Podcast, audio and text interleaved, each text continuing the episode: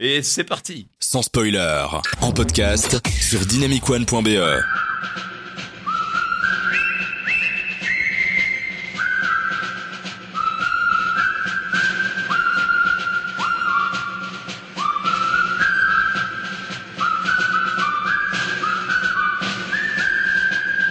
Et ceci est la troisième émission de Sans Spoiler. Alors les gars, on est motivés, ok?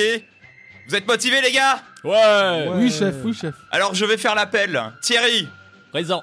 FX, Présent. Robert, Présent. et vous êtes prêts pour faire euh, une émission spéciale sur les films de guerre? Oui, chef. Ok, super Chef, oui, chef. je, je tenais à cette blague et je, je l'ai tenue, voilà, je suis, je suis très fier de moi. Bonsoir blague, et bienvenue dans blague. Sans Spoiler, ou bonjour et bienvenue dans Sans Spoiler, Oui, chef. podcast Oh, sur pardon, le je suis encore dans le. Je suis encore dans le mood là. Désolé. Toi, tu vas être en retard pendant Oh. toute l'émission, je sens. Ce soir, on va parler de guerre dans plein de thèmes différents. Et comme vous avez entendu dans l'appel, eh bien, FX, Thierry et Robert vont nous faire euh, plein de belles choses. Notamment, Robert, tu vas nous faire, euh, comme dans la première émission, un top 5. Ouais, je suis un mec peu inspiré, moi. Encore un top 5. Oui, mais certainement de films que nous, on n'aura pas vu, donc ça va sans doute nous inspirer, et c'est ça qui est beau. Euh, toi, Thierry, tu vas nous parler, entre autres, d'Apocalypse Now. Mais il est super fort. et toi, FX, euh, Bah, Je me tu... suis intéressé en fait euh, à la question. Je me suis dit tiens forcément la guerre du Vietnam c'est une guerre majeure. Il y a forcément des films de propagande. Donc euh, c'est quoi la situation des films de propagande sur le Vietnam? Ok.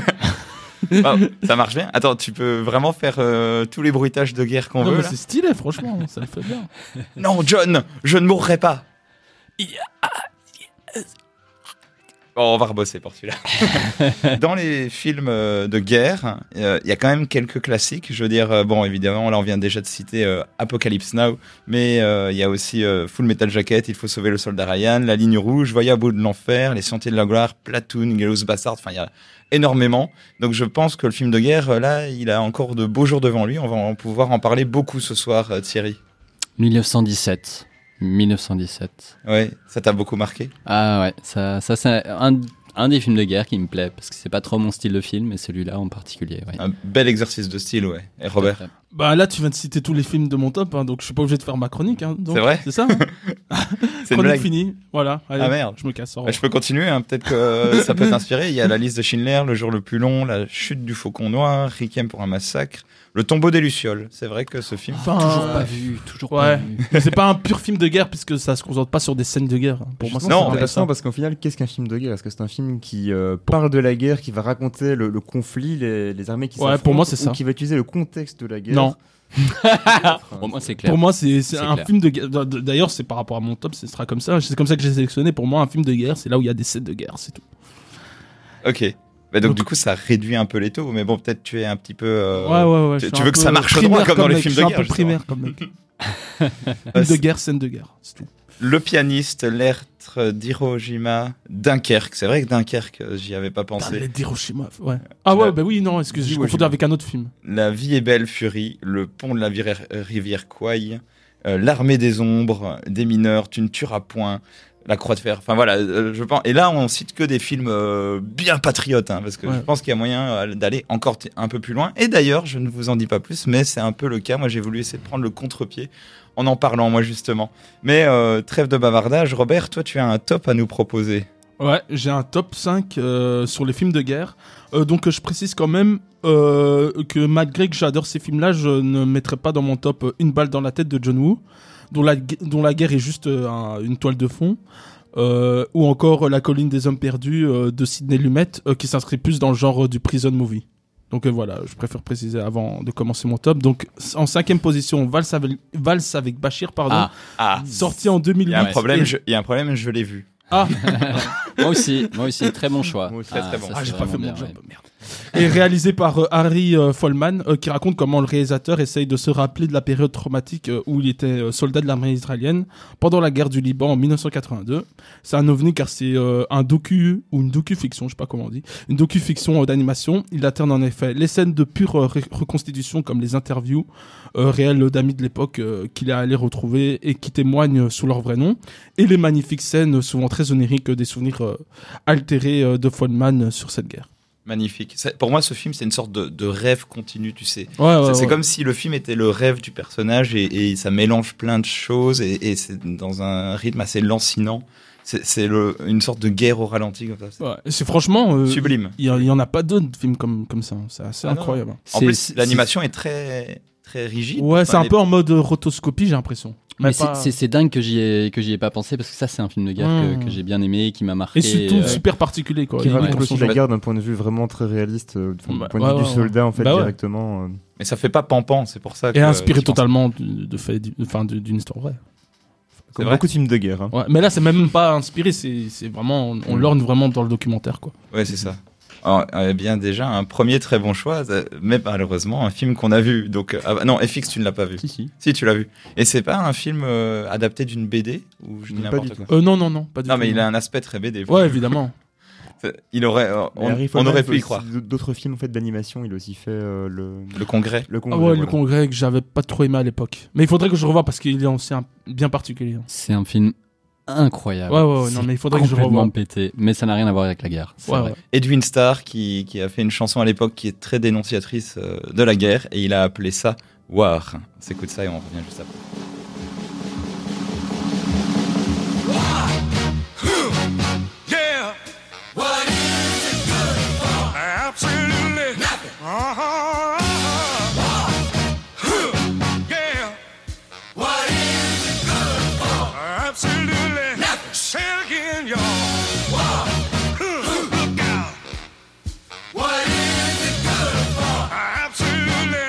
to me. Oh,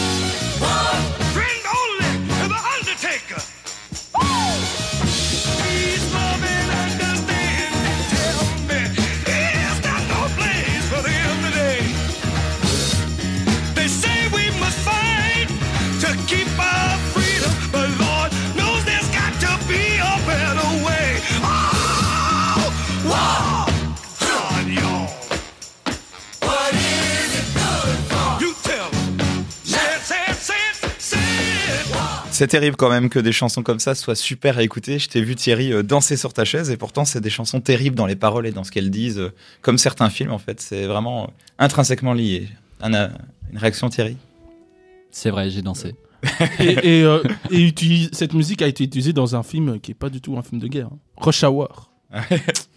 Une d'action. C'est la guerre, euh, euh, la guerre des triades. ouais, avec Chris Tucker et euh, Jackie Chan. Ah bah tiens, en parlant de ça, Thierry, justement, euh, je vais euh, justement vous parler de, de, quitte à parler de films de guerre avec des scènes violentes, du badass américain, sur euh, d'anciennes guerres comme celle du conflit vietnamien, qui reste pour moi d'ailleurs plus un type de restaurant avant d'être un pays. hein. Moi, petit bourgeois européen qui ne sort pas de chez moi, bah, je vais vous parler d'un film français de 2019 où il n'y a pas d'action. Euh, si vous avez déjà remarqué que j'aime prendre le contre-pied d'un thème, hein. d'ailleurs Thierry, donne-moi un thème au hasard. Euh, euh, micro. Micro, euh, gris, euh, eh bien, je vais, on va faire un bingo. C'est parti. Ouais, non, c'est nul comme impro. Le- Ce film, c'est Le Chant du Loup euh, de Antonin Baudry. J'ai choisi parce qu'il s'appelle Antonin, c'est pour ça. Alors, euh, qu'est-ce que c'est que ce film? C'est l'histoire de Chaussette, c'est son surnom, ou euh, dit aussi Chanterelle, interprété par François Civil. Civil, civil, ils font jouer un civil dans un film de guerre, mais bon, soit, voilà, déjà la blague. Euh, il est analyste en guerre acoustique. Est-ce que vous savez ce que c'est? Guerre acoustique? Ça m'intéresse. Un analyste en guerre acoustique, eh bien, Par ça signifie, son, ça signifie qu'il ça signifie qu'il est dans un sous ouais c'est ça exactement et il a l'oreille absolue et ça signifie qu'il est dans un sous-marin militaire et il essaye de repérer au son avec des casques euh, qu'il n'y a pas d'autres menaces qui planent sur eux dans l'eau et enfin euh, couler flotter enfin bref. Euh, c'est quand son équipe va être réorganisée qu'il va identifier un sous-marin qui ne devrait plus exister et que les choses se gâtent. Alors ce film la réalisation est vraiment superbe c'est épuré et très beau. C'est surtout malin d'avoir choisi euh, ce corps de métier, c'est-à-dire l'anaga, donc l'analyste en, en guerre acoustique, qui est très cinématographique euh, pour faire un travail sur le son, ce genre de choses. Le, le mot qui ressort pour le sensoriel du film, c'est du réalisme. On est vraiment à la place de, de Chaussette. Après, le fait qu'on ait que des hommes dans un contexte militaire très procédurier, euh, euh, c'est-à-dire que ça marche droit et ça dit merde à son supérieur quand la ch- tâche est trop dure, ben c'est un peu des clichés de films de guerre, c'est du déjà vu. Et, et ça, ça fait un peu perdre au réalisme, je trouve. Euh, on peut dire que Antonin reste sur ses acquis. En tout cas, l'Antonin, le réalisateur. je suis un peu schizo, mais bon. Néanmoins, ça montre quelque chose des enjeux politiques internationaux d'un point de vue militaire, de la diplomatie et des risques de guerre constants au moindre pétard lancé euh, à un autre pays, comme ça pourrait arriver dans le film. Euh, même si, comble des limites du réalisme, on ne cite jamais euh, Macron, parce que le film se passe en France. On, dit toujours le président de la République. À un moment, à la radio, ils sont là, le président de la République a réagi, et t'es là, oui, bon, on a compris, quoi. Le film se mouille pas. Vous l'avez? Non? Bon, je vais laisser couler. J'ai j'ai fait toutes mes blagues dans cette chronique.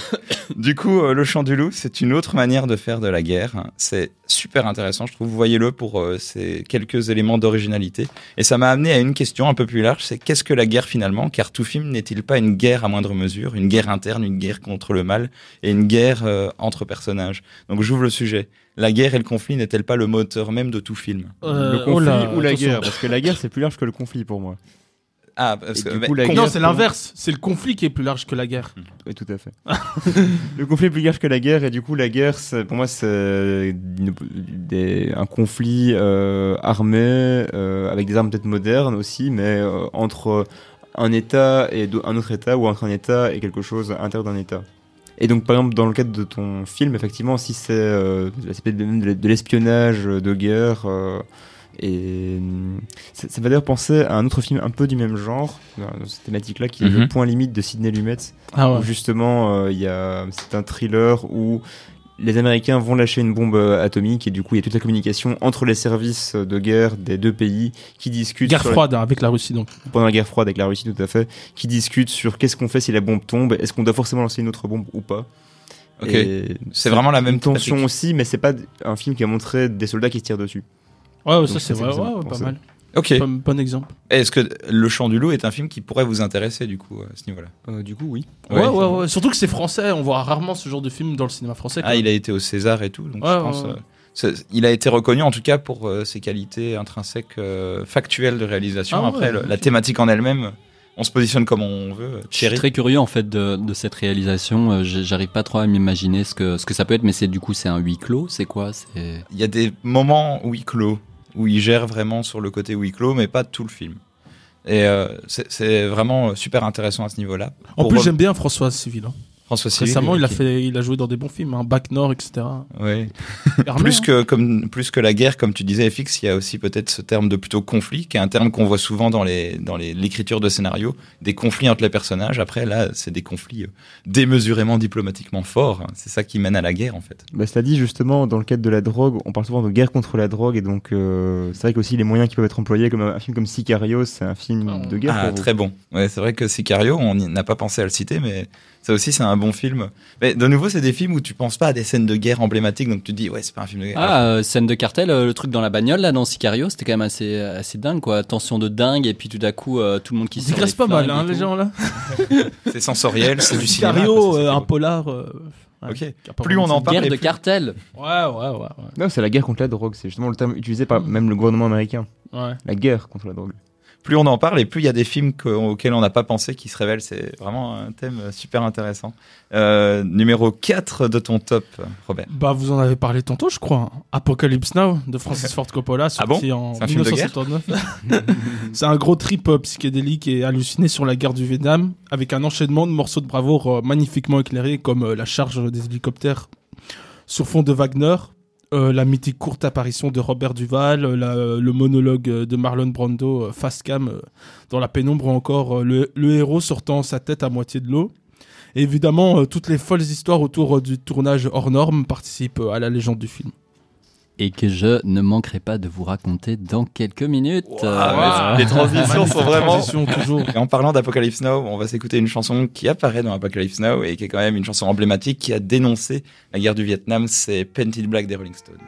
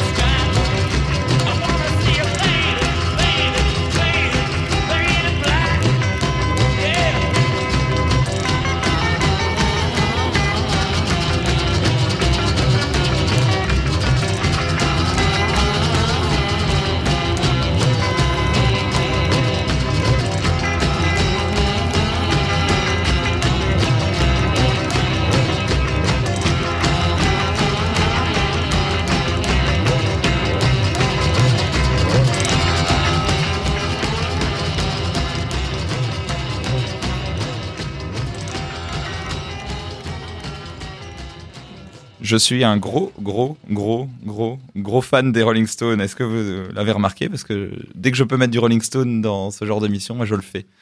Numéro 3. 3, 3, 3. J'ai eu une grosse hésitation, j'arrive plus à compter. Tu veux qu'on la fasse? En plus, je t'ai laissé en plan, là.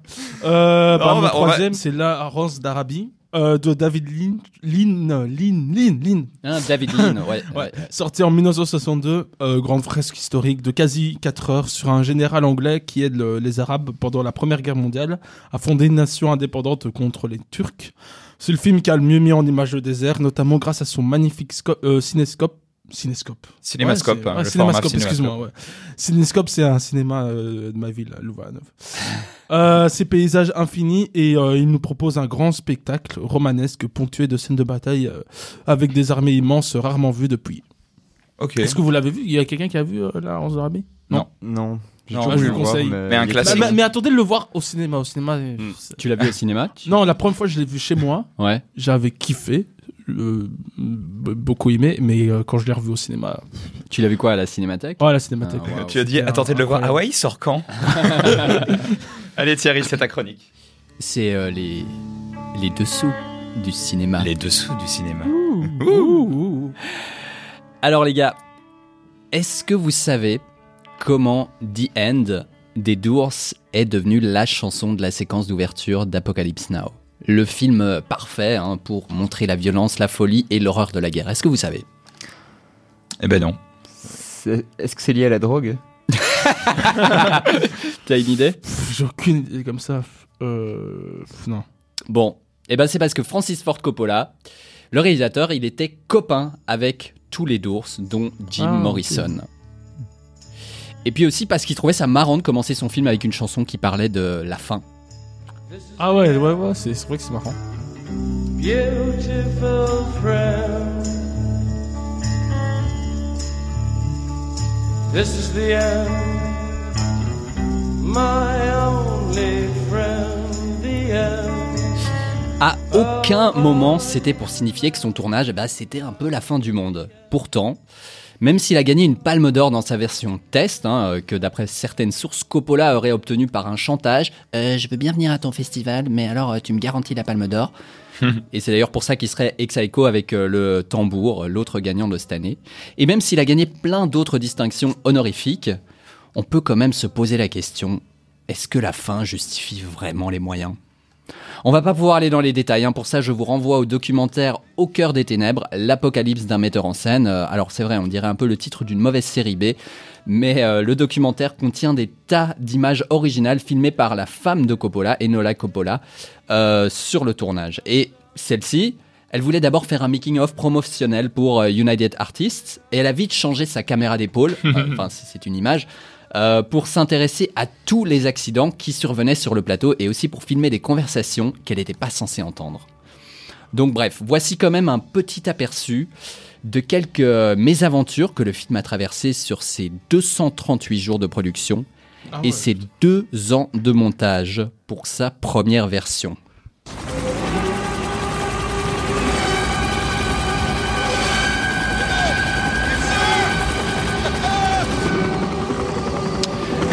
Apocalypse Now est une adaptation libre de la nouvelle de Joseph Conrad, Au cœur des ténèbres. hein. Cette nouvelle, elle est réputée inadaptable. hein. Le grand Orson Welles s'y est même cassé les dents puisqu'il n'a pas trouvé le Ouais. financement, par exemple. Mais après divers péripéties qui auraient pu mettre la puce à l'oreille de Coppola, un budget de 16 millions de dollars, hein, 77 millions euh, d'aujourd'hui, et 5 mois de tournage sont alloués au film. Tous dépassements seront pour sa gueule, et ben, évidemment, il y en aura plein. Euh, il va devoir investir son propre argent, hypothéquer ses biens, dont par exemple les recettes du film du Parrain et du Parrain 2, revendre son assurance vie, etc. Si le film foire, il fait faillite. Le tournage débute le 20 mars 1976. Harvey Keitel, il est choisi pour le rôle de Willard, le personnage principal. Mais au bout de deux semaines, Coppola le renvoie parce que eh, on ressent pas assez son intériorité, tu vois. Et à la place, il prend Martin Sheen, euh, mais pas de bol, ou bien Karma, je sais pas, il a un infarctus. du coup, on utilise son frère.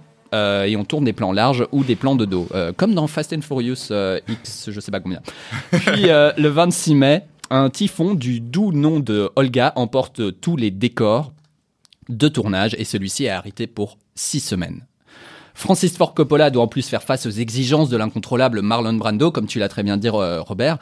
L'acteur star du parrain réclame un cachet de 3 millions de dollars pour 4 semaines de travail, le temps qu'il n'utilise non pas pour, pour jouer, mais pour discuter avec le Real afin de paralyser le tournage et de pouvoir repartir avec son cachet sans effort et en jouant un minimum. Ambiance garantie. On ajoute à ça que Marlon Brando, il est maintenant en surpoids, ce qui fait qu'aucun de ses costumes ne fonctionne, qu'il n'a pas lu le roman d'origine tel que l'avait demandé le réalisateur. Ah, puis il refuse aussi d'être en même temps sur le plateau que Denis Hopper, qui le tourmente. Et il faut quand même savoir que Denis Hopper, il a accepté de tourner dans le film seulement s'il pouvait échanger au moins une réplique avec Brando. Donc c'est la guerre, je vous dis. Hein, c'est peut-être pour ça que Coppola devient paranoïaque, consomme des psychotropes et menace de se suicider au moins trois fois. Euh, il est aussi de plus en plus mégalo et perd 40 kilos, rapporte de nombreux collaborateurs. Mais le miracle arrive, le miracle du cinéma, parce que la veille de son jour de tournage, Brando lit le livre, se rase les cheveux et devient le colonel Kurtz le temps d'un monologue et de 10 minutes total de temps de jeu à l'éc- à l'écran. Il improvise la plupart de ses répliques, hein, parce qu'il n'avait pas appris son texte, parce que ça l'intéressait pas. Et euh, le monologue, pourtant, c'est un des moments les plus marquants du film. De nouveau, toi aussi, t'en as parlé, Robert, et moi, je me souviens plus du film, mais je me souviens de ce moment. 14 millions de dollars plus tard, euh, supplémentaires par rapport au budget, et deux ans, un chef-d'œuvre est né. Et le reste, comme on dit, appartient à l'histoire. Quoique non, il se passe encore des tas de trucs, mais on n'a pas le temps d'en parler. Voyez le docu, voyez le film, vous avez le choix entre les trois versions Cannes 1979, Redux 2001 ou le Final Cut en 2019. Et peut-être que vous aussi, vous finirez par aimer l'odeur du napalm au matin.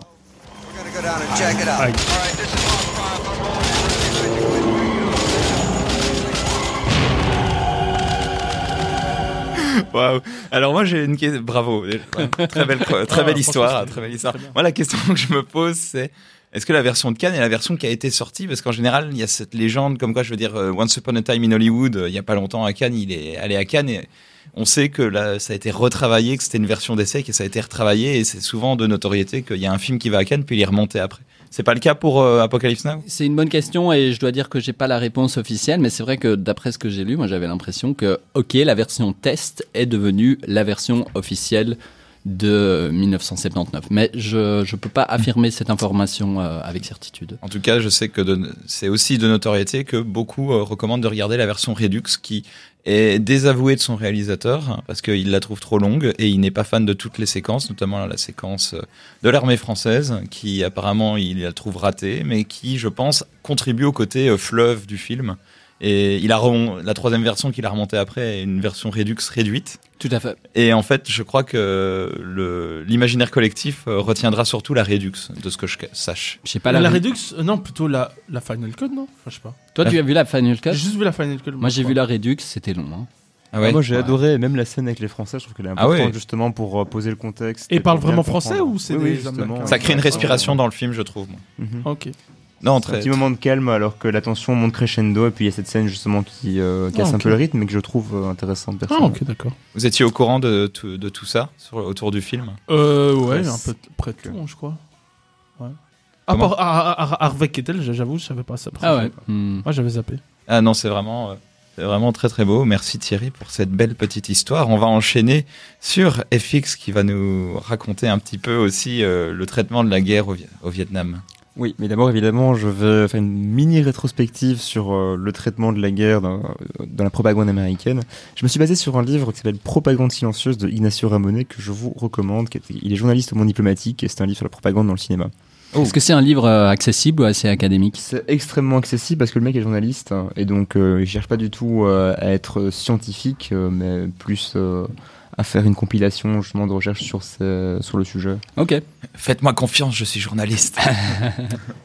Donc très vite dans l'histoire du cinéma, on a compris le potentiel du cinéma et de l'audiovisuel, la propagande de guerre, avec les fameux bulletins d'information qui passaient dans les cinémas avant la projection du film, ou des films réalisés par des États pour influencer le public. Pendant la... On, va, on va zapper toute l'histoire euh, communiste et le, dé- le début des années 20-30. Et directement dans la Seconde Guerre mondiale, la propagande bat son plein et Hollywood se met au service de l'État américain pour réaliser des documentaires de propagande, notamment réalisés par John Ford. Et oui. Mhm. Ah ouais. Waouh. Et même des films, euh, quand c'est pas simplement le réalisateur qui voulait euh, dépeindre euh, mal l'ennemi, ben, c'était aussi parfois simplement des volontés, et ça, ça fait d'ailleurs des super films. Il y, a des, il y a beaucoup de beaux films qui parlent de la Seconde Guerre mondiale, euh, sans pour autant être des films de guerre, mais qui vont l'aborder en euh, dépeignant les nazis avec un œil négatif, ou les Japonais. Et justement, en fait, les Japonais, euh, par la suite, dans les années 40, fin, des années 40, début des années 50, euh, il va y avoir pas mal de films sur la guerre de Corée et sur euh, la Seconde Guerre mondiale, mais surtout contre les Japonais, avec une propagande militariste ouvertement raciste, où on disait clairement ah il faut tuer les jaunes, les Japonais ne méritent pas de vivre, et donc l'argument de la couleur de peau est utilisé pour justifier que ces guerres aient eu lieu ou qu'on les fasse encore à ce moment-là, parce que la guerre de Corée c'est début des années 50. Mhm. Et donc, quand commence la guerre du Vietnam en 65, on pourrait s'attendre à un déluge de films de propagande plus ou moins subtils pour justifier celle-ci, émanant de l'État. Et pourtant, à l'époque, seul un film militariste et pouvant être qualifié de propagande sort et est plutôt boudé par le public et par la critique. C'est Béret vert de John Wayne. Est-ce que vous l'avez vu? Non, j'ai pas vu. Je connais le nom. Il n'est pas qu'il est très médiocre et pas très très subtil dans son message, mais au contraire du coup la, de, de la télévision qui elle déverse tous les jours des, des heures de, de reportages sur la guerre du Vietnam très orientées par euh, par les médias qui eux-mêmes sont manipulés par l'armée américaine. euh, le cinéma ne va pas trop en fait suivre ce créneau-là. Et c'est d'ailleurs, euh, pour info, pour anecdote, euh, la guerre du Vietnam, le sujet qui a le plus cumulé de temps d'antenne à la télévision américaine depuis que la- qu'elle existe. Mais après, Sans blague. ces statistiques euh, étaient avant le Covid, donc peut-être que ça a changé. Ah ouais, donc c'est. euh, je pensais que c'était à l'époque, donc ju- juste comme maintenant en fait. Enfin, juste avant le Covid. Mes sources datent de 2006 en fait. hein. Donc, Ouais, mais même. depuis, euh, Même quand même, il y a eu, je sais pas, 2001, euh, le 11 septembre et tout. c'était une longue guerre aussi et qui était vraiment tous les jours on Ouais, en parlait en fait. hein. vrai. Et le, en fait, le cinéma, ce qui est intéressant, c'est qu'il va au, au contraire plutôt euh, être utilisé comme moyen pour dénoncer la guerre ou la critiquer, et souvent par des moyens détournés. Avec, avec souvent aussi au début des analogies, comme dans Little Big Man, Mhm. avec la guerre contre les Amérindiens qui est utilisée comme euh, une analogie de la guerre du Vietnam, ou alors dans Johnny s'en va en guerre, et beaucoup d'autres films de, de l'époque qui Ah, évoquent les, les mutilés de la Seconde Guerre mondiale, pour parler de manière détour- détournée de la violence au Vietnam. Plus tard, lorsque, alors que la guerre s'enlise, les critiques se feront bien plus directes, d'abord avec des documentaires comme The Selling of the Pentagon, qui racontent notamment au milieu de, de la guerre en 71 les méthodes de manipulation des médias employées par l'armée américaine, ou The Year of the Pig en 69, qui prédit l'échec futur de la guerre et décrypte ses vraies causes. Winter Soldier, lui, documentaire de 71, partage le témoignage de vétérans de la guerre qui racontent ce qu'ils ont dû faire au Vietnam et l'impact de la guerre sur leur vie depuis leur retour. Et du coup, on va faire une petite pause maintenant. Je propose à Robert qui passe à la suite de son top. Numéro 2. Numéro 2, euh, Full Metal Jacket, euh, le chef-d'œuvre de Stanley Kubrick euh, sorti en 1987. Au-delà de la mise en scène, comme d'habitude, magistrale de Kubrick, le film marque par deux personnages devenus presque aussi cultes que le film en lui-même. Le sergent Hartman, qui passe son temps à injurer ses soldats, ou encore Vincent, enfin l'acteur Vincent Do- Donifro, en recrue un peu grassouillet qui se fait victimiser par ce dernier. Petit baleine. Ouais, petite. J'a- J'avais oublié les noms des, des personnages. Superbe. Sergent qui est un vrai sergent. Ouais, qui est un vrai sergent, de- de, sergent, base. Donc, euh, Ah bah il le faisait bien du coup. donc il Ah le ouais, faisait ouais. super bien. exact, ouais. c'est vrai. C'est un, c'est un très le beau film réalisme parce était que absolu. ce qui est intéressant dans ce film-là, c'est que c'est vraiment un film en deux parties, qui, Ouais. avec deux traitements très différents. Première partie avec euh, donc euh, le la recrue là, euh, un Ouais. peu un peu un peu gros. Le recrutement, ouais. ouais, le, le- le recrutement et la deuxième partie vraiment euh, en pleine guerre euh, du Vietnam. Et où tu vois que le trauma, il y, a- il y a un traumatisme déjà dans le recrutement Ouais. et puis dans, le, dans la guerre en elle-même. Par rapport euh, à la scène euh, de, de- de transformation dans les toilettes, j'ai envie Ouais. d'appeler comme ça, à- après combien de temps est-ce qu'on va sur le terrain de la guerre? Juste après. Non, juste après ça va dire. Ah ouais, d'accord, ok. Parce que moi j'ai arrêté à ce moment. Ah ouais, pourquoi? Ah ouais, ça t'a per- Ah oui, c'est vraiment choqué. mal. C'est un, c'est un cut littéral. vers- Mais d'ailleurs, moi, moi, je préfère la première partie, hein, parce que la deuxième partie, il y a, euh, elle est tellement comparable à plein d'autres films de guerre, alors que la Hmm. première. Oui, mais vu que tu as vécu tout ce que tu as vécu avant dans la première partie, ben, cette guerre a un goût différent de Oui, des autres films, je Évidemment. pense. C'est ça en fait aussi le message du film, c'est de montrer l'impact euh, avant, après, Ouais. avant et pendant la guerre. Et justement en fait, euh, c'est là où je voulais en venir en fait, parce que j'avais évoqué le fait qu'il y avait beaucoup de documentaires qui ont commencé à sortir au début des années 70 Mm. euh, sur euh, la guerre du Vietnam, qui commencent à critiquer aussi justement le, les vétérans, pas, critiquer les vétérans, mais qui vont euh, aborder le sujet des vétérans qui sont traumatisés, qui reviennent choqués de la guerre. Et justement, en fait, c'est l'angle qui va être le plus repris par la suite euh, par les films non documentaires. Déjà avec Rambo, vétéran de la guerre rentré avec des syndromes de stress post-traumatique et qui va, enfin, qui sombre dans la folie. Aussi dans Taxi Driver, qui est en 75, donc juste à la fin de la guerre, où c'est aussi un personnage euh, vétéran qui a clairement des troubles psychiques liés à la guerre. Mais le chef-d'œuvre qui abordera cet angle le plus euh, frontalement, c'est pour moi, c'est The Deer Hunter euh, de Michael Cimino, qui est aussi avec Robert De Niro. Point Hmm. commun. Hmm. Et qui est aussi un film préféré de Robert. Mais ça, je pense qu'il y a pas- On verra pour le top 1. Mais Tu sorti- respectes pas le titre de l'émission, toi, sans spoiler. Mais le film est sorti seulement trois ans après la fin de la guerre euh, du Vietnam et montre déjà euh, la vie de plusieurs jeunes américains avant, pendant et après la guerre pour justement illustrer une fois de plus les syndromes post-traumatiques d'une manière poignante, mais en montrant cette fois-ci la situation au Vietnam parce que beaucoup de films évoquaient donc comme je disais Rambo ou euh, Taxi Driver le, choc après, mais là le film a vraiment l'intention de montrer comment étaient les gens avant, comment ils sont après et qu'est-ce qui se passe sur le terrain même et Seulement trois ans après la fin de la guerre, c'était déjà audacieux de- d'aborder cet angle-là.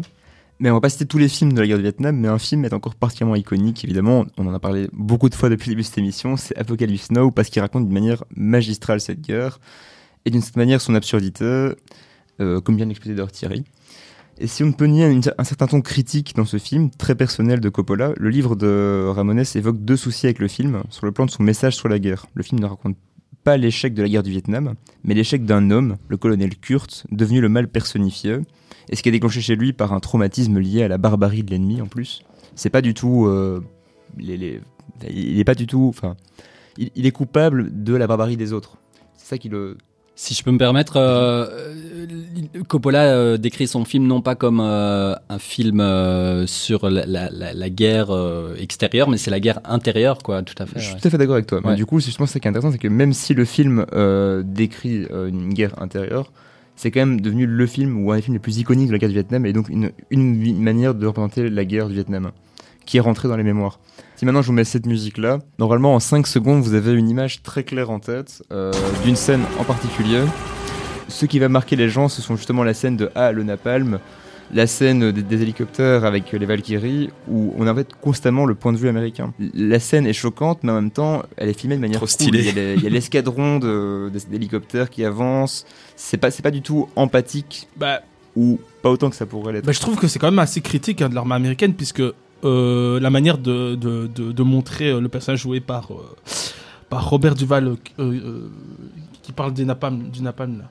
Oui, mais c'est quand Oui, même- il le montre déshumanisé, justement. Mais la scène, justement, c'est déshumanisé, mais la scène est cool. La scène en tant que telle est cool et c'est ah, cool, comme oui, ça. mais, mais il, rend- il rend pas le personnage cool pour autant. Non, non, pas forcément. Ah, ok, d'accord. C'est un peu comme euh, c'est un peu comme Scarface où euh, le personnage euh, a une réputation d'être super cool euh, alors que le film est à charge contre tout Ah ce ouais. milieu quoi. Ou le Loup de Wall Street. Mais aussi, c'est aussi le fait que dans la plupart des films américains, en fait, dans l'immense majorité des films américains, qui sont quand même l'immense majorité des films sur la guerre du Vietnam, on va toujours avoir le point de vue américain. Et donc, on va peut-être aborder le fait que certains hommes ont sombré dans la folie, qu'il y a eu la, la guerre, c'est pas bien dans l'absolu. Mais comment les, les Am- les Vietnamiens ont ressenti la guerre? Est-ce que, que vous, vous avez, vous avez pu l'apprendre en voyant un film au cinéma? D'ailleurs, Je sais même pas si c'était un film américain, même de l'époque, euh, qui, qui prend le point de vue des, des Vietnamiens. Mais justement, c'est fou, peu, ça. euh, Je me rends compte maintenant, là. Non, mais Parce que du coup, même si un film critique la guerre du Vietnam, on va quand même toujours avoir comme perspective de la guerre du Vietnam le point de vue américain. Ouais. Même plus récemment. hein, en Anti- fait. Ouais, même Même récemment, plus récemment, alors que... Clint Eastwood fait toujours des films Ouais, mais Clint patriotiques Eastwood, euh, ouais, bon, ça c'est un autre euh, sur des guerres récentes. Enfin, je veux dire, euh, quelle Ouais, que soit la ouais. guerre, le Vietnam est Oh, iconiquement quoique, fort. Mais y a Ah non, mais Clint Eastwood, il a, il a fait un film qui s'appelle La Lettre. euh, en plus, tu l'as cité, La Lettre de. Hiroshima, qui prend le point de vue des Japonais pendant la Seconde Guerre mondiale. Mhm. Bah ça c'est les japonais. mais Pour le Vietnam, il y a, Oui, il y mais a je veux dire, pas eu quelque Qui, chose qui prend euh, le, le- qui prend pas tout le temps le point de vue des soldats américains, quoi. C'est ce que je veux dire. Donc voilà, en conclusion, bah, la guerre du Vietnam a été le théâtre d'une propagande télévisuelle de grande ampleur, mais le cinéma a été épargné et a même servi de vecteur de critique contre cette guerre. Pourtant, et malgré des documentaires critiques et de nombreux films aux propos antimilitaristes ou qui racontent le traumatisme américain, les films sont probablement auto-censurés et développent tous, bah, du coup, le point de vue américain. Et par extension, et par la force du rayonnement du cinéma hollywoodien, c'est cette vision que nous avons tous aujourd'hui dans le monde occidental de la guerre du Vietnam au cinéma. Ouais, malheureusement. Je suis, euh, je suis, je suis hyper d'accord avec ce que tu dis. Et d'un autre côté, est-ce que c'est pas euh, à droit de la part des Américains de pas aller euh, prendre le point de vue vietnamien parce qu'ils y connaissent rien. c'est Mais bien sûr, et en fait, je pense ouais. même que c'est quelque chose de très commun dans toutes les, tous, les, tous les conflits qui mêlent des Occidentaux avec euh, d'autres pays. C'est qu'on va souvent développer notre point de vue. C'est compliqué, par exemple, pour, un- pour la France, d'aller faire un, un film qui va montrer les Français comme les méchants lors de bon, la, la colonisation. Ce serait. Faut, faut vraiment avoir une distance incroyable. Ouais, quoi. ouais. C'est ça. C'est Et, et- délicat. et même de l'autre côté, je pense pas que dans le cinéma vietnamien, ils, font, ils arrivent à faire des films euh, sur la guerre du Vietnam du point de vue des, des soldats américains. Je Ou ils le ont pas envie, ils ont pas envie. Ouais, ouais, ils ont pas envie. Il y en a déjà beau, ils en ont déjà énormément en plus, donc c'est pas. Et s'ils le font, même des, des films avec leur point de vue à eux, bah, ils auront moins de rayonnement. Et donc, euh, Ouais, ouais, ouais. c'est aussi pour ça que le, le cinéma, c'est important en termes de, de communication. Et t'as pas une euh, référence d'un film vietnamien du tout euh, assez marquant ou quoi euh, sur, euh, sur cette thématique? J'ai pas vraiment trouvé de film vietnamien euh, reconnu. euh, euh, D'ailleurs, je sais même pas si c'était un film vietnamien comme ça. J'avoue. Bah, qui a- il y en a sans doute, mais qui n'ont peut-être pas émergé ou qui n'ont pas été Ouais, assez, forts pour retentir au-delà des frontières. Non, c'est- mais après, voilà, c'est c'est toute la légitimité et la subtilité du regard d'auteur, justement, par rapport à ce genre de film-là.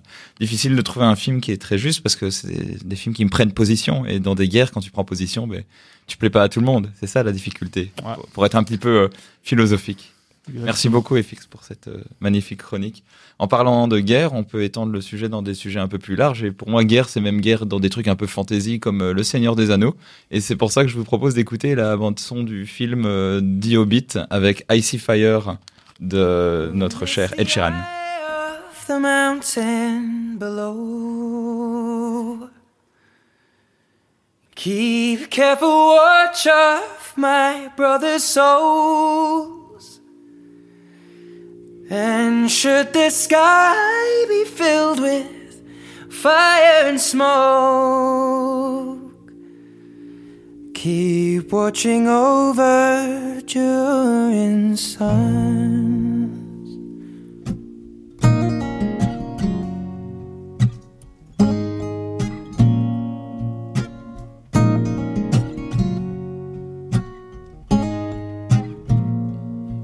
Is to end in fire, then we shall all burn together.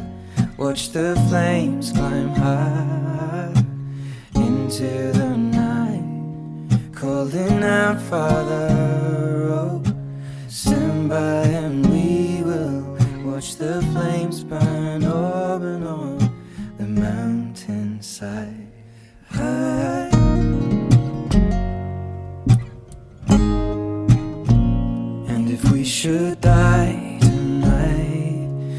should all die together. Raise a glass of wine for the last time. Calling out, Father, oh, prepare as we will watch the flames burn up and on the mountainside. Desolation comes upon the sky. Now I see fire inside the mountain. I see fire burning the trees, and I see fire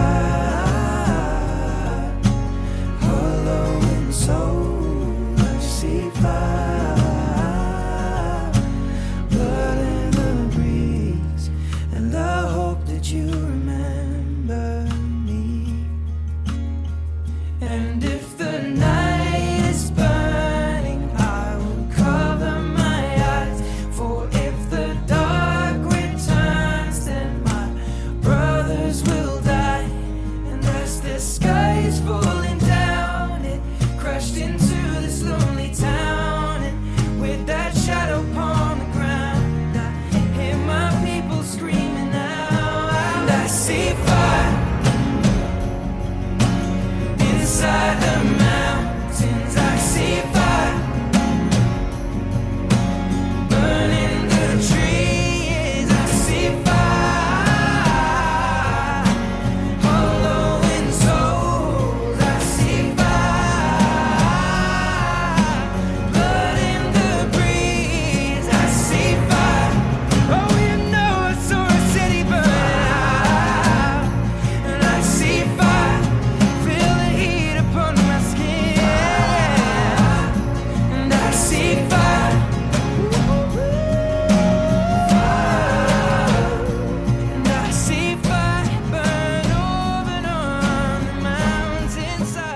C'est pas forcément qu'il y avait pas beaucoup de musique sur, la, sur les trucs de guerre, c'est surtout que j'avais envie d'essayer de trouver euh, des trucs un petit peu qui partent dans tous les sens. C'est pour ça que j'ai été un petit peu euh, dans tous les sens. D'ailleurs, euh, pour la musique d'intro, à la base, au lieu de mettre un truc de guerre, j'ai failli mettre Power de Kenny West qu'on entend là en fond, tu vois.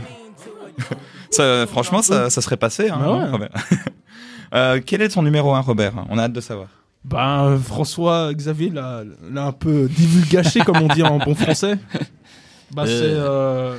C'est Voyage au bout de l'enfer de Michael. euh, Ah, Michael enfin un film que je n'ai pas Michael, vu. Michael Cimino, sorti en 1979, euh, qui traite, euh, tout, tout comme le Kubrick, euh, de la guerre du Vietnam, mais cette fois-ci autant le pendant que l'avant et l'après. Et surtout de manière beaucoup plus intimiste, en se concentrant sur le destin brisé par la guerre d'un groupe d'amis ouvriers. L'apothéose émotionnelle de ce film étant évidemment les scènes de roulette russe, absolument ahurissantes, dont la dernière qui m'a carrément fait euh, verser une larme. Et pourtant, je suis un bonhomme, hein, mais là, franchement, c'est chaud, quoi. Euh, Bruitage de larmes, Thierry La superbe interprétation de Robert euh, De Niro et Christopher Walken aide pas mal à cela aussi. Ok. Ben, je vais le voir. hein.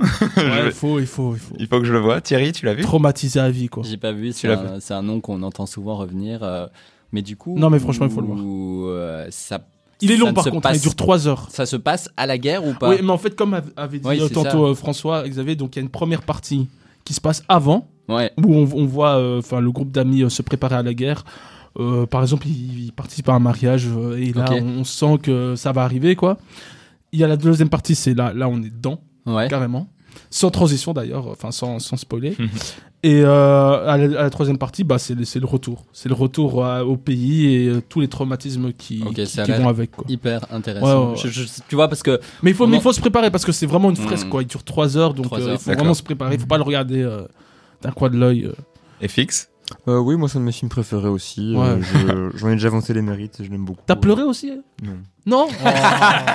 Parce que c'est un vrai. La dernière bonhomme. roulette russe. La dernière roulette russe, franchement. Non, c'est- c'est c'est très puissant, mais j'ai. Mais t'as déjà pleuré devant un film, toi Non Oui, pas souvent, mais oui. Devant quel- euh, quoi Mais FX n'a pas d'émotion. c'est- Devant quoi Devant quel film Euh, Dancer in the Dark. Ah, j'ai oui. pas vu. Je connais Ouais, pas. on en a pas, ben, on en a parlé il y a deux semaines pense dans que- la dernière émission, euh, fi- dans les films musicaux. Et d'ailleurs, c'est quoi vo- votre, votre film préféré de guerre euh, enfin, J'ai noté que euh, tu peux en fait euh, ouvrir tellement au sens large que Dune, qui est sorti récemment, pourrait être considéré comme un film de guerre. Et c'est vrai que Dune, moi j'ai beaucoup aimé par exemple, dans les films qui sont sortis récemment. Il force un peu, on est d'accord. Hein. un peu, un peu. Mais sinon, allez, Full Metal Star Jacket Wars, pour rester euh, dans les classiques. guerre, ouais. euh, pas. Ah ouais. Full Et Metal toi, Jacket, ouais. Euh, c'est- dur, hein, comme j'ai dit, c'est Ah ouais. pas vraiment mon, mon, mon, mon style de film. Ah ok, euh, d'accord. Mais c'est vrai que, enfin, voilà, si on ratisse large, je te dis Taxi Driver. Ça, ça a été une. euh, Hmm. Ah oui, c'est vraiment large. Non, j'aime j'aime pas trop les films de guerre. ok, d'accord. Ah ouais, même pas. Il y a pas un, un film de guerre qui t'a. Honnêtement, euh, bah 1917, ouais, ok, ça j'ai Ah, bien ok. aimé parce que c'était un plan séquence, parce que parce que c'était. C'était un assez, truc un peu euh, différent euh, hallucinant. formellement et tout. Ok. Oui, et puis c'était une histoire assez intimiste. euh, Ah. On n'était pas sur le, le conflit très très large et tout Hmm. pouvait arriver dans ce plan séquence et ça, Ouais, ça, ouais. ça m'a beaucoup intéressé. ouais. Et après, on a beaucoup parlé de, de- de films. Là, j'ai encore la liste devant les yeux. Il y a quand même deux, trois films qu'on n'a pas cités, comme Ran euh, Les Douze Salopards, euh, Joyeux Noël, Ah ouais, les douze salopards. Point Limite. euh, Incroyable. et ça. alors là, je, le dictateur, mais alors il y a aussi un truc intéressant, c'est les comédies de guerre. Ça, on n'en a pas beaucoup parlé, avec des trucs comme Good Morning Vietnam Oui. ou MASH. Ça, on n'en a pas Oui. beaucoup parlé. Vus. euh, truc là. To be or not to be, Ouais, voilà. Ernst De, Lubitsch. de Lubitsch, ouais. Good Morning Vietnam et MASH, je les ai vus tous les deux. Faudrait que je voie Good Morning Euh, Vietnam. MASH, c'est euh, très sexiste euh, en 2021 en tout cas. Et Good Morning Vietnam, c'est Robin Williams qui fait de la radio, donc ça c'est fait le show, quoi. c'est très amusant. Je trouve pas que c'est un film extraordinaire, mais juste un film très divertissant. La 7ème compagnie? Ah, Ah ouais. ouais, passer à la 7ème compagnie. ouais, genre. ouais, c'est pas un Et- classique, Et, euh, la Grande Vadrouille. Oui. Ouais. Oh. Voilà, on les, on les sort tous, on les sort tous. Et en, en parlant de films, depuis une heure, est-ce que on pourrait parler d'une scène qui vous a marqué dans les films de guerre aussi? Euh, ouais. Ben, bah, moi je peux déjà le dire. hein. Oui. La, route, la, la roulette russe finale euh, dans, dans, Dans dans, dans, quoi. Ok. Cohérent. Euh, moi, du coup, c'est la scène du sniper dans Full Metal Jacket, parce que c'est un peu, du coup, un miroir de la guerre du Vietnam, où justement, c'est euh, un sniper invisible qui connaît bien les lieux, qui se bat contre des Américains qui sont euh, plus nombreux et plus organisés. Mais du coup, comme ils connaissent moins le terrain, ils se font un peu défoncer. Ah et Ouais. c'est la scène de fin du film, il y a une, une tension extraordinaire. Ok. Euh, et pour ma part, euh, il faut sauver le soldat Ryan, scène Ah ouais. ouverture du film qui est quand même, euh, voilà, qui montre euh, l'enfer de la guerre. Je l'ai encore regardé juste avant l'émission, juste la scène d'ouverture, et euh, il arrive à trouver le, le bon rapport entre horreur de la guerre et divertissement. C'est un petit peu plus violent que Spielberg d'habitude. hein. C'est quand même, euh, tu vois, le, le- Ouais. le bateau là, le bateau conteneur arrive, le scène. truc pff, tout le monde se fait buter, etc. C'est- vraiment euh, waouh. J'ai un problème avec ce film parce qu'en fait la, scène d'ouverture est tellement incroyable que Ouais. ça retombe directement après. Mais je me suis arrêté à la euh, scène d'ouverture. Ouais, après tu te fais un peu chier quoi. Il faut sauver le soldat Ryan qui a été la musique de fond euh, de quasi l'intégralité de cette émission aujourd'hui. Ouais. en, en scène de guerre, moi franchement, il y a alors très bizarre, mais la première scène de guerre qui me vient en tête, ça, ça ne va parler peut-être un peu à toi Thierry. ça- C'est une scène de guerre faite par des amateurs euh, lyonnais qui est la Lopé Prod.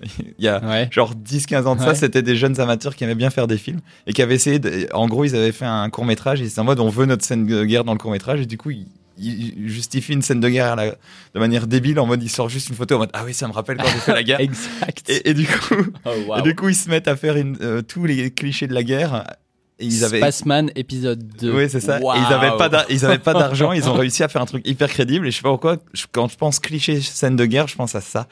Euh, voilà je suis quelqu'un de bizarre. Mais sinon pour des scènes de guerre un petit peu plus un petit peu plus euh, dans ce qu'on a cité c'est bizarre. Mais Tarantino euh, qui arrive à ménager l'attention dans le dialogue et dans le fait que ça peut péter à tout moment et ben dans un film de guerre comme le début d'Inglourious Bastards bah, je trouve que ça marche à Ah merveille ouais. tu vois. Ah. Ouais, ouais. Avec l'allemand et tout et, le, et le fermier français là. Ouais, Monsieur l'a pas dite. parce que là il y a vraiment Incroyable. tout un truc d'ascendant psychologique enfin ça La seule bonne scène du film d'ailleurs. Sans vouloir. Oula, on va, on va pas se lancer dans ce débat, Ah. mais en tout cas, on a La dit meilleure, on est d'accord. La seule bonne. Eh bien, les gars, c'est c'est déjà la fin, la fin de la guerre. C'est déjà la fin des, des hostilités, on va dire. Mais on va se quitter sur la, sur le petit mot de la fin de, de chacun. Et Fix, est-ce que t'as un truc Euh, oui, du coup, pour ma carte blanche, moi, je voulais vous suggérer l'excellente nouvelle BD de Riyad Satouf, qui a fait, Hmm, en fait, ouais. euh, cette fois-ci, non pas une autobiographie, ni la biographie d'une petite fille, mais la biographie d'un acteur qu'il a choisi dans ses films, qui est Vincent Lacoste, et que Riyad Satouf euh, a un peu lancé dans le cinéma. Dans tous ces films d'ailleurs, il y en a que deux donc. Voilà. Ouais. Et franchement, c'est super. Il y a le style de l'arabe du futur dans la narration. C'est toujours aussi drôle, euh, aussi efficace pour euh, parler vrai, pour qu'on ressente vraiment euh, la, vie, la vie des personnages qu'il raconte. Et c'est très intéressant aussi de voir les- le côté backstage du cinéma euh, avec comment tu comptes une carrière à 15 ans en Excellent. étant encore lycéen. Ok, original comme euh, point de vue, donc c'est vraiment super. Robert, Euh, bah moi, euh, la semaine dernière, je suis allé voir l'expo euh, sur Louis de Finesse au Palace. Et euh, c'était très bien, j'ai pas grand chose à dire. Allez le voir, si vous êtes fan de Louis de Finesse évidemment. et que vous êtes à Bruxelles ou pas loin. Ouais. Tout à fait, tout à fait. Et pour euh, pour ma part, euh, moi la semaine dernière, je travaillais comme chaque année au festival du film jeune public Philomone et, euh, et, et j'en fais la pub. Et surtout, si vous avez, je sais pas, euh, un petit frère, une petite sœur, un neveu, une nièce et qu'ils aiment le cinéma, et ben vous les envoyez là-bas et vous les envoyez devenir jury là-bas et c'est comme ça qu'ils apprendront Très à regarder les films et c'est vraiment Ah ouais, cool. ok. Euh, voilà, moi je les accompagne Ah, euh, la semaine et, euh, Et c'est toujours un plaisir de voir euh, les, le regard de cinéma s'ouvrir euh, en quelques jours à peine. Permets-moi Et- de corroborer sur le fait que c'est aussi au Festival du film de Namur que tu peux avoir un jury jeune. Ils le font dans plusieurs festivals et il faut Tout saisir fait. ces Tout opportunités. à fait, ouais, c'est c'est Et- Et génial. t'as vu des bons films euh, là-bas? Alors Enfin, moi j'ai vu, bon j'ai un, marqué, un euh. très bon film qui m'a marqué, c'était un documentaire qui s'appelle Petite danseuse, un film français, c'est une réalisatrice qui a euh, filmé euh, pendant 11 mois la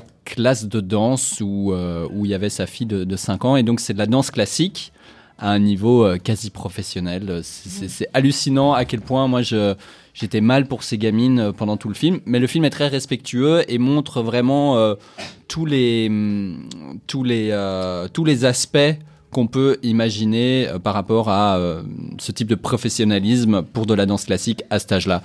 Donc des trucs bien et des trucs moins bien. Et vraiment, waouh. Et il a gagné d'ailleurs le prix euh, Yes. du jury jeune, donc euh, Ah ben, on à lui. Beaucoup de petites hein, cette année. Hein. Petite maman, petite fille, euh, petite danseuse. Petite danseuse, ouais. Ouais, c'est le- c'est l'année petite. ben moi, euh, je vais pas être très original. je vais euh, juste citer un film euh, classique que je n'avais encore pas vu et qui rentre vite fait dans le truc, un peu des trucs de guerre et tout. J'ai enfin vu Le Parrain 2. Ok, rien à voir là aussi. Ah si, hein, la Coppola, guerre- Coppola. la- Ah oui, Coppola, Coppola. et la guerre des gangs. Et Ah, euh, voilà. C'est- c'est- on, te- on voit sur ton visage que ça ne te convient pas comme critère. Mais, Ah, tu- tu- mais, euh, mais voilà. Donc le Parrain. Brillant. Le Parrain 2. Le Parrain Ah 2. oui, et le parrain, tu l'as Le parrain, je l'avais vu, Ouais, je l'avais euh, revu euh, euh, avant de- d'entamer le parrain 2 et c'est quand même. Mais il n'y a pas un passage pendant la Seconde Guerre mondiale dans le Parrain 2 Dans le flashback? Euh, oui, bah tu Non, attends, vois l'avènement. Non, pas du tout, c'est bien avant en fait. En fait, c'est bien avant et en fait, ça saute allègrement cette partie-là euh, subtilement justement pour éviter. Mais euh, très beau film. Après, bon, je me suis fait avoir par le fait que je me suis dit, oh, bah, ça va durer 2 heures comme le premier et puis au moment où tu démarres, tu vois 3h13. Ok, Ouais. c'est parti. J'a- j'a- J'avoue que je préfère largement le premier. Ouais. Mais ça fait longtemps que j'ai plus vu le 2, donc il faudrait que je revoie, mais le 2, il est un peu long. Non, elle met en place des choses pour le 3 que je regarderai et je vous en Ah, parlerai Je te déconseille, il est très long, mais on s'emmerde un peu. Beaucoup, Ah, en fait, ça. Et il l'a fait pour payer ses factures. Voilà. Ah non, c'est. et- Ah, mais, mais, mais le parrain 2, il l'a fait aussi pour de mauvaises raisons. Il l'a fait euh, pour euh, pouvoir euh, réaliser son film Conversation secrète. Hmm. Hmm. Ouais. Ah que de la stratégie en fait, comme dans les films du parrain. Ouais, c'est- Bonne raison du coup. Ah, Ah, ouais, ouais, ouais. Ouais, Ouais. Ouais, mais je veux dire, c'est c'est un peu un film de commande, quoi, bizarre. Mais vous me le vendez mal là parce que du coup euh, le 3 se déforce par rapport aux deux autres. Enfin, je verrai bien. je Bah, le verrai bien. 3, c'est le 2, mais sans les, les scènes fortes du 2. Sans les Ah ouais. C'est super. Mais on est d'accord que le premier, c'est le meilleur. Bien sûr. Ouais. Bref, c'est la fin de cette émission. Merci de nous avoir écoutés. C'était très chouette. FX, Thierry et Robert, merci pour cette émission. Messieurs, rompez et à dans deux semaines. Ciao, ciao. À vos ordres. Je voulais trouver une formule militaire, mais j'ai galéré. Ah ouais, à vos ordres. Bah ouais, mais on l'avait déjà fait. euh, bah, bref, vas-y. Ciao. Sans spoiler, en podcast sur dynamicone.be.